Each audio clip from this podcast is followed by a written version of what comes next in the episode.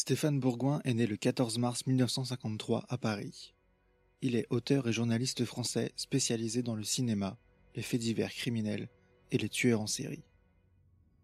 Ce podcast est écrit par Stéphane Bourgoin, enregistré par Quentin Souza et réalisé par Quentin Bernard. Bienvenue dans la tête des tueurs.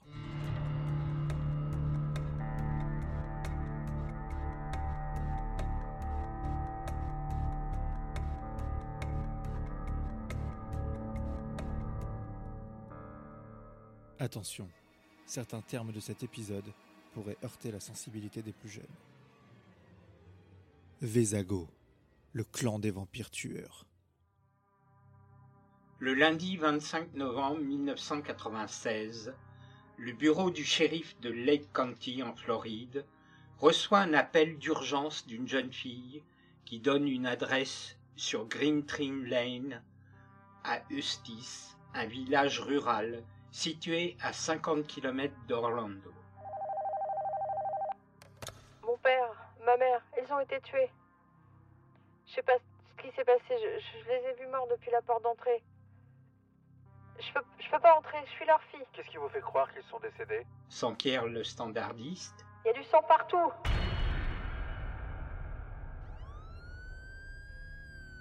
L'officier de patrouille Jeff Taylor est le premier à arriver sur les lieux.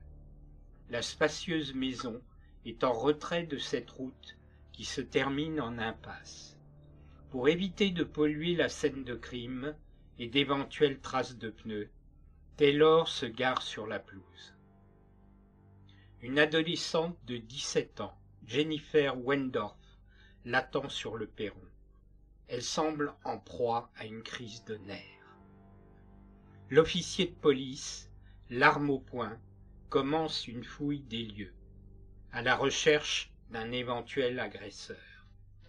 Il pénètre par le garage dont le portail est ouvert. Une porte intérieure lui donne accès au corps du bâtiment.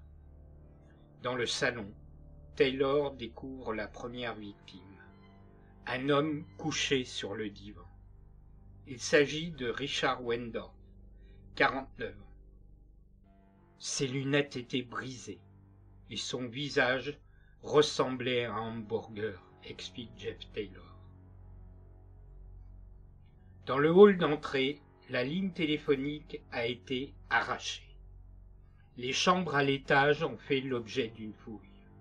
Le contenu des tiroirs a été vidé. Tout est entassé sur le plancher. On aperçoit des bijoux qui n'ont pas été volés ça ne semble pas avoir été le mobile de ces meurtres.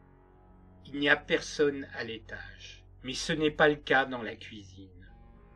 Ruth Wendorf, 53 ans, est allongée sur le plancher. Taylor aperçoit un trou béant dans le crâne qui laisse entrevoir son cerveau. Le policier ne s'approche pas et ne touche aucun objet.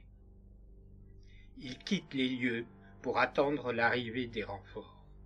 En trois ans de service, c'est le premier homicide auquel est confronté Jeff Taylor. Jennifer Wendorf lui indique que sa sœur Heather, 15 ans, aurait dû se trouver sur les lieux et qu'il manque la Ford Explorer de ses parents. Dans les heures qui suivent, l'inspecteur Al Gessler interroge Jennifer Wendorf au sujet de sa sœur Heather, ainsi que Suzanne Leclerc, une femme professeure du lycée d'Eustis, dont la fille Janine est la meilleure amie d'Heather Wendorf. Un peu plus tôt dans la soirée, Janine Leclerc a raconté à sa mère que Heather avait prévu de fuguer en compagnie d'amis de son âge. Lorsque Suzanne tente de prévenir les parents Wendorf, elle réalise que leur ligne téléphonique ne fonctionne plus. C'est en se rendant sur place qu'elle aperçoit tous ces véhicules de police garés devant la maison des Wendorf. Jennifer Wendorf et Suzanne Leclerc expliquent à l'inspecteur la forte influence qu'exerce un certain Rod Ferrell âgé de 16 ans, sur Heather et Janine, dont il est l'ex-petit ami. Ferrell a vécu à Eustis avant de s'installer un an auparavant à Murray dans le Kentucky avec sa mère célibataire Sandra Gibson. Deux jours plus tôt, Ferrell et trois de ses amis de Murray, Scott Anderson 16 ans, Dana Cooper et Charity Case sont arrivés à Eustis. Apparemment, le quatuor ne fait que passer pour se rendre à la Nouvelle-Orléans, leur destination finale. Janine Leclerc et Heather Wendorf avaient parlé d'abandonner leurs domiciles familiaux respectifs pour les rejoindre. Heather était depuis longtemps en contact avec Rod Ferrell, avec qui elle discute tous les jours de longues heures au téléphone. Cette fugue était planifiée, mais l'arrivée imprévue de Ferrell a eu pour effet de précipiter les choses. Rod leur indique que c'est maintenant ou jamais. Le portrait dressé par ces deux témoins ne donne pas une image flatteuse de Rod Ferrell. Toujours habillé de noir, les cheveux longs teints en noir et de longs ongles de la même couleur, il se présente avec un look gothique. Son intérêt pour les sciences occultes et le satanisme n'en fait pas un gendre idéal aux yeux de Suzanne Leclerc. Les policiers de Lake County contactent ceux de Murray dans le Kentucky. Roderick Ferrell est connu de leur service et devait se présenter le jour même devant un tribunal pour avoir pénétré par effraction dans un refuge animalier où il a torturé et massacré plusieurs chiots. Ce n'est d'ailleurs pas la première fois qu'il est soupçonné de tels actes de cruauté envers les animaux. L'enquête ne fait que démarrer, mais il apparaît de plus en plus évident que Rod Ferrell et son groupe sont les suspects principaux. Il reste cependant une inconnue. Quel est le rôle joué par Heather Wendorf? Est-elle déjà morte ou encore vivante, kidnappée par Rod et ses sbires Se peut-il qu'elle soit l'inspiratrice de ce double assassinat? Les policiers de Lake County et le shérif de Murray pensent que les fuyards se dirigent vers Murray dans le Kentucky. L'inspecteur Gussler et des agents prennent la route pour cette ville. Mais quelques heures plus tard, Charles Frazier, du bureau du shérif de Seminole County en Floride, leur communique une piste qui les emmène dans une direction opposée à celle du Kentucky. Le soir du 26 novembre, ils découvrent une buick de couleur rouge abandonnée en bord de route. La plaque d'immatriculation correspond à celle de la Ford Explorer des époux Wendorf. Par contre, le numéro d'identification du moteur montre qu'elle appartient à un certain Howard Anderson, domicilié à Murray dans le Kentucky. Le véhicule est habituellement conduit par la mère de Scott Anderson, l'ami intime de Rod Ferrell. L'échange des plaques d'immatriculation destiné à créer la confusion chez les policiers, en fait consolidé leurs convictions profondes. Le mercredi 27 novembre, les autorités de Lake County apprennent de nouvelles informations sur les agissements de Rod Ferrell et de Scott Anderson à Murray.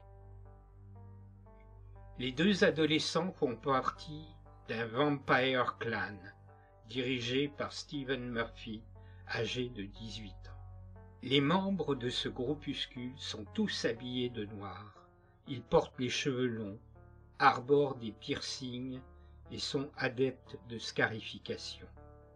Ils échangent leur sang pour le boire dans des cérémonies nocturnes qui se tiennent dans un cimetière local et un vampire hôtel, un édifice abandonné dans les bois de Murray.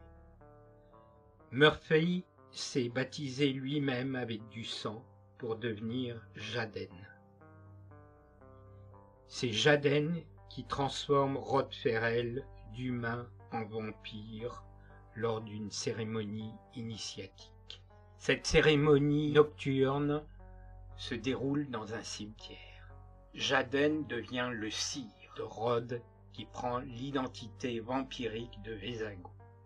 Ensuite, c'est Scott Anderson qui adopte le nouveau nom de Nosferatu.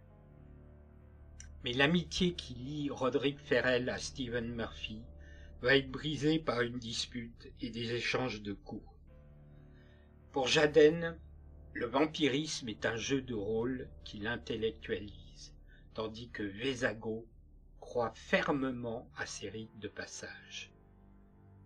Rod Ferrell fracasse ainsi le crâne d'un chat contre un tronc d'arbre, et il est suspecté par les autorités de Murray d'avoir torturé de nombreux autres animaux. Stephen Murphy est furieux de ses actes, et il est emprisonné brièvement pour avoir frappé Rod Ferrell. La mère de Ferrell, Sandra Gibson, qui a initié son fils au jeu de rôle, a aussi envenimé la situation entre les deux ex-amis. À plusieurs reprises, elle a envoyé des lettres d'amour explicites à Stephen Murphy, puis à son jeune frère de 14 ans, Josh. La nuit qui précède leur départ de Murray pour Justice, Rod Ferrell et Scott Anderson se sont disputés en public avec Stephen Murphy dans un fast-food. Les enquêteurs pistent les fugitifs jusqu'à un magasin de la chaîne Walmart et une station-service le mardi 26 novembre. Ils ont utilisé la carte de crédit volée au domicile des Wendorf. Le reçu est même signé Richard Wendorf. Ferrell et sa clique ne se dirigent pas vers le Kentucky, mais plutôt le long de la côte en direction de la Louisiane. Le jour de Thanksgiving, le bureau du shérif de Lake County reçoit un appel de la grand-mère de Charity Kissy, la petite amie de Rod Ferrell.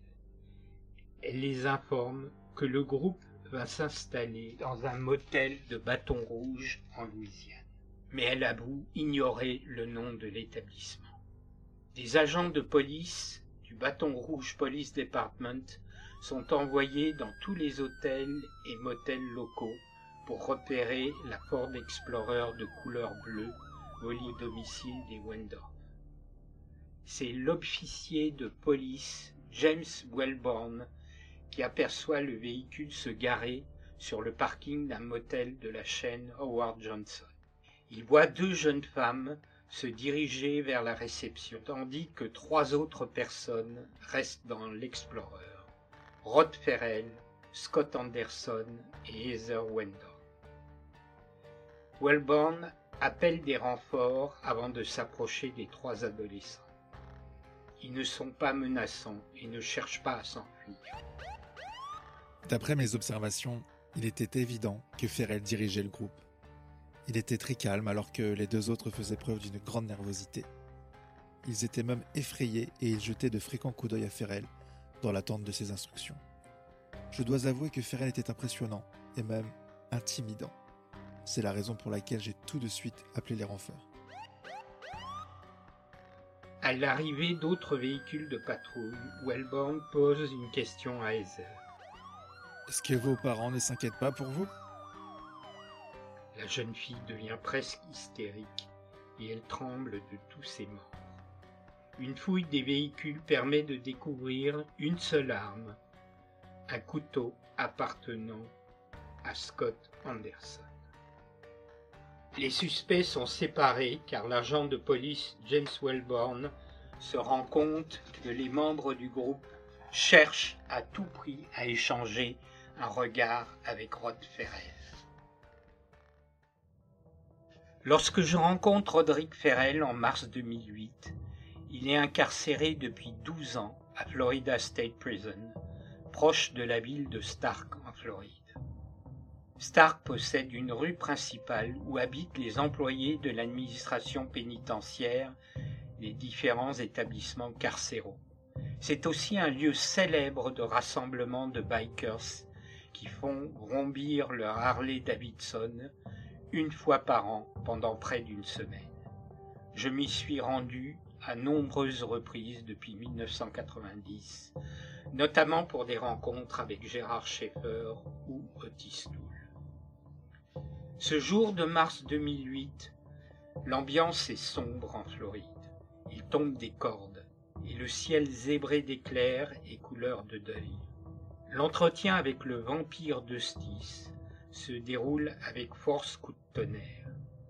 Dès qu'il pénètre dans la salle, Rod Ferrel semble se glisser vers moi. Ses pieds ne font aucun bruit. Ses mains sont immobiles et il a les traits figés. C'est à peine s'il me regarde. J'ai beaucoup de mal à croiser son regard. Il n'a plus cette attitude provocatrice qu'on lui connaissait lors des premiers interrogatoires de police et de ses comparutions judiciaires, où il est fier de lui, effectue des grimaces et tire la langue de manière obscène lorsque des journalistes l'interpellent. Mon père, Rick, a quitté ma mère à peine une semaine ou deux après ma naissance. Je ne l'ai jamais rencontré. Je ne l'ai rencontré pour la première fois qu'à l'âge de 8 ans. Il a tenté de, de redevenir un père, mais ça n'a pas marché. Au bout d'un an, un an et demi, il est parti à nouveau et je ne l'ai plus jamais revu avant, avant le début du procès. Depuis ma condamnation, Rick a refusé toute forme de contact avec moi. Il m'a complètement rejeté. Ma mère, Sandra Gibson, n'a jamais été une vraie, une vraie mère pour moi. Elle a plutôt endossé le rôle d'une, d'une amie. Elle a fait beaucoup d'erreurs, mais les choses ont toujours été difficiles pour elle, notamment parce qu'elle n'était encore qu'une adolescente lorsque je suis né. J'ai presque toujours été livré à moi-même, sans qu'elle ne me serve de guide dans mon éducation. Elle a même quelquefois été jusqu'à flirter avec mes amis pendant mon adolescence. Ma mère était très instable. Elle n'a jamais été capable d'avoir un emploi fixe ou une relation stable avec un homme. Nous avons aussi beaucoup déménagé. Elle vient toujours me rendre visite, surtout depuis qu'elle habite à Bellevue, en Floride, où elle s'est installée pour être plus proche de moi. Elle m'avait placé chez mes grands-parents pour pouvoir sortir avec de nombreux hommes. À un moment donné, elle m'a carrément abandonné pour se marier et vivre au Michigan. En fait, j'ai surtout été élevé par mes grands-parents. Mon grand-père possédait une forte personnalité. Il était très autoritaire. Tous les deux sont membres d'une congrégation pentecôtiste. J'avais presque six ans lorsque nous sommes partis à la pêche avec mon grand-père et ses amis, et j'ai été abusé par l'un d'eux. Adolescent, on m'a aussi forcé à assister à des messes noires. Il y en a eu deux sortes. Celle de la Satanic Church, d'Anton LeVey, qui repose plus sur le dogme et la religion que la croyance. L'autre type de célébration satanique est plus secret, plus caché. Les groupes de croyants ne se déguisent pas sous un nom précis, même si j'ai entendu plusieurs fois le nom de Black Mask. Ils sont plus puritains et croient aux vieilles traditions, comme les sacrifices et les rituels du sang. J'ai participé à plusieurs rites comme celui du gardien, avec des initiations par des mantras et du sang versé. Cela s'est passé au Kentucky et j'avais 6 ans environ. C'est à 13 ans que j'ai commencé à m'initier à la magie noire. À l'époque, j'étais à Eustis, en Floride. Un camarade de la classe m'a prêté plusieurs grimoires où l'on apprenait à vendre son âme au diable, à adorer d'anciens démons et à acquérir toutes sortes de pouvoirs sur terre. Cela m'a beaucoup intrigué et je me suis totalement immergé dans cette nouvelle religion. Je croyais fortement à tout ce que je lisais, mon cerveau étant encore très malléable à cet âge-là. C'est à 16 ans que j'ai perdu tout contrôle, que je n'ai plus eu de limite. J'étais devenu très violent.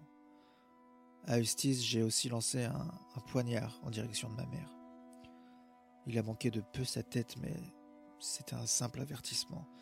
Elle a voulu aussi tout détruire, tout le décor que j'avais construit dans ma chambre. Un hôtel, des tentures noires, des peintures, des sculptures que j'avais élaborées, avec de la cire et du verre brisé. Quand je lui demande s'il croit encore aux forces obscures, Rod Ferrel me répond Je crois qu'il existe toutes sortes de forces dans notre monde, les forces du bien et du mal.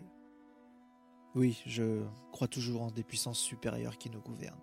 Et les drogues vous avez démarré à quel âge? Vers 11 ans avec la marijuana. À 13 ans, cela a été l'acide et le PCP, ensuite l'héroïne et la cocaïne à 16 ans environ. En fait, toute l'année 1996, j'ai été sous influence médicamenteuse. Le Prozac ou des drogues dures. Le shérif Stan Scott voulait se débarrasser de moi à cause de la mauvaise influence que j'exerçais sur les jeunes gens de la ville. Le groupe que je dirigeais était, il est vrai, responsable d'actes criminels, de vandalisme et de débauche que, que nous commettions tous les jours à Murray. Nous avions entre 13 et 35 ans à cette époque. J'étais à fond dans les mythes du vampire. Des sacrifices rituels basés sur du sang. Le vampirisme se mêlait à mes croyances autour de la réincarnation. Passer de l'autre côté. Franchir la barrière ne ressemblait en rien aux chroniques vampiriques d'Anne Rice. C'était plutôt une transition spirituelle, et cette transition servait à réveiller votre âme pour vous permettre de vous réincarner. Les rassemblements dans les cimetières étaient destinés à créer un effet dramatique. Mais nous avions d'autres lieux, notamment le Vampire Hotel et des forêts du Kentucky. On se coupait les avant-bras pour échanger notre sang et le boire. Certains le faisaient avec des lames de rasoir, et moi, je préférais me servir d'une dague de cérémonie pour faire une incision dans le cou. C'était comme une renaissance. Je me sentais puissant et j'étais prêt à le prouver à tout le monde. J'étais prêt à aller jusqu'au bout. À l'époque, j'étais Vézago, le neuvième prince de l'enfer. J'en ai changé l'orthographe pour y mettre le V du vampire. En 1996, je vivais totalement dans le moment présent. Je n'envisageais pas du tout mon avenir.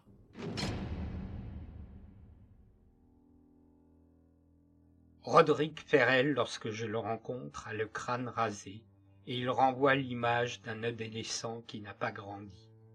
Ses lèvres sont toujours pincées, il a du mal à me regarder droit dans les yeux. Ses mains restent croisées pendant tout l'entretien. Il ne manifeste aucune émotion, ses traits sont figés. Le vampire d'Hostis est fermé comme une huître. Il est lisse et sans aspérité. J'avoue qu'il me met mal à l'aise.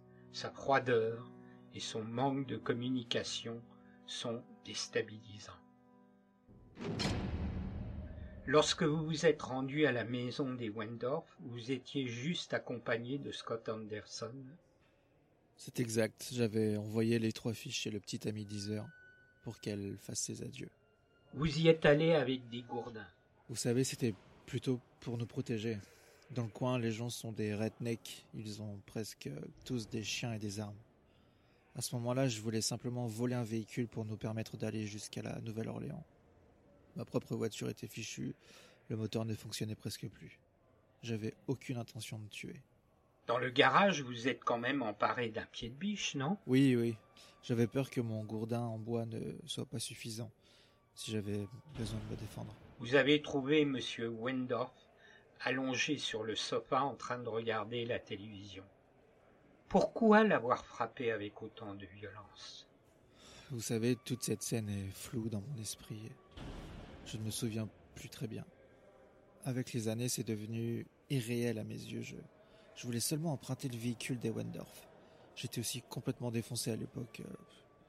Je peux juste vous dire qu'au moment fatal, j'ai j'ai vécu un instant de clarté absolue. Je savais que j'étais à un tournant crucial de mon existence et que tout allait basculer. Un sentiment très étrange comme si je me voyais à distance en train d'effectuer ces gestes. C'était comme un kaléidoscope, j'avais perdu tout contrôle. Mais Scott Anderson était présent. Il a dû vous dire, lorsque vous êtes enfui, que vous aviez tué deux personnes. En effet, Scott m'a informé que deux personnes étaient mortes sous mes coups. Est-ce que Heather a su que ses parents étaient décédés? Moins d'une heure après, elle savait que ses parents avaient été assassinés par mes soins, mais elle a choisi de rester avec nous. A-t-elle pleuré la mort de ses parents? Non, pas du tout. Elle a jamais pleuré ni ni ne s'est effondrée. Elle m'a juste adressé un regard furieux. Mais le lendemain matin, elle y pensait même plus. Lors de notre fuite vers la Nouvelle-Orléans, je je ne me rendais pas compte du danger qui nous guettait. Je faisais juste tout mon possible pour protéger tous les autres. J'ai pensé à échanger les plaques d'immatriculation de la voiture. Vous dites ne pas vous souvenir des meurtres, mais lors des interrogatoires avec les policiers de Bâton Rouge, vous semblez être dénué du moindre remords et vous racontez tous les détails. À Bâton Rouge, j'ai choisi d'endosser la totale responsabilité de ces actes criminels. afin de protéger mes adeptes, et plus spécialement Charity.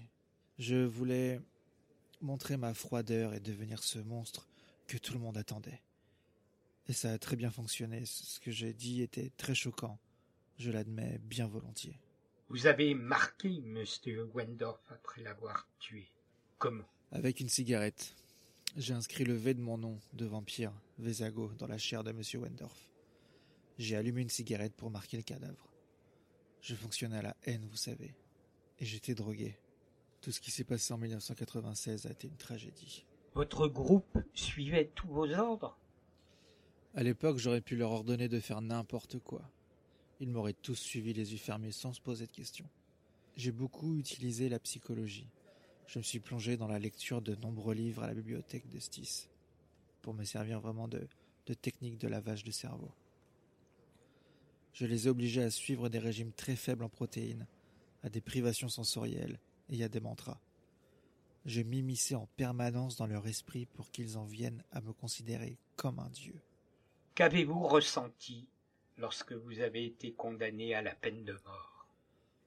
Franchement, cela m'était complètement égal. C'était mon état d'esprit à cette époque. J'avais tout fait pour sauver Charity et les autres. Éventuellement, tout le monde doit mourir. La mort ne m'a jamais fait peur.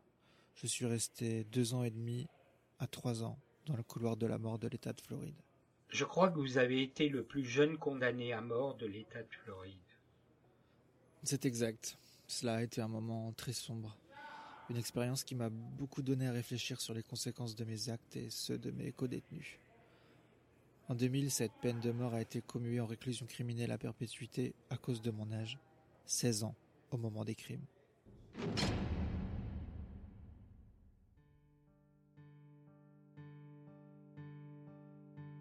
Je suis soulagé lorsque l'entretien s'achève. Même s'il ne manifeste aucune animosité à mon égard et qu'il répond à toutes mes questions, ou presque, Roderick Ferrel me laisse un étrange sentiment, celui de quelqu'un d'immature d'un point de vue émotionnel, mais aussi capable d'une grande violence. Je comprends mieux comment il a pu manipuler tout son groupe d'adeptes.